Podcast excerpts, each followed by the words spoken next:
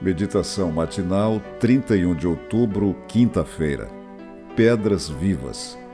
Vocês também, como pedras vivas, deixem que Deus os use na construção de um templo espiritual, onde vocês servirão como sacerdotes dedicados a Deus. 1 Pedro 2,5 A Bíblia usa várias ilustrações para representar a igreja. Uma delas é a construção de um templo espiritual composto de pedras vivas. Nessa metáfora há um detalhe interessante. As construções não se edificam sozinhas, precisam ser trabalhadas e erguidas. Além disso, quero destacar duas lições marcantes no texto bíblico de hoje. A primeira é que as pedras de uma construção não chegam polidas, refinadas e cortadas para se encaixar no lugar certo.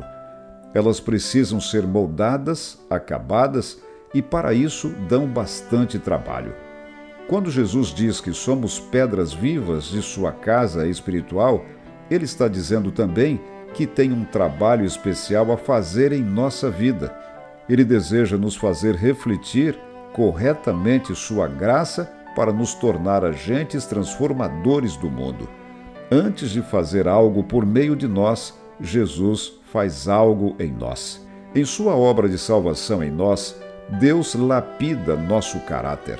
Muitas vezes, esse processo é doloroso e incômodo. Em geral, preferimos que Deus retire as arestas da vida de outros que vivem perto de nós. Temos a sensação de que são eles que realmente estão precisando.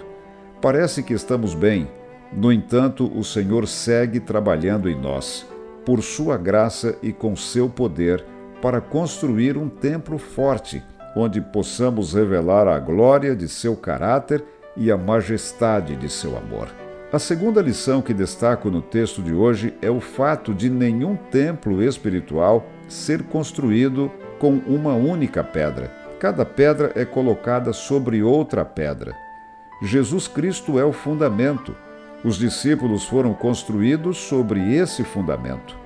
Os primeiros cristãos, enfrentando perseguição, sendo devorados por leões e queimados na fogueira, também foram pedras no templo espiritual. Homens e mulheres fiéis ao longo dos séculos, perseguidos, julgados e oprimidos, mantiveram firme a verdade da palavra de Deus. Os reformadores e os valdenses tiveram a coragem moral de defender a verdade da palavra de Deus.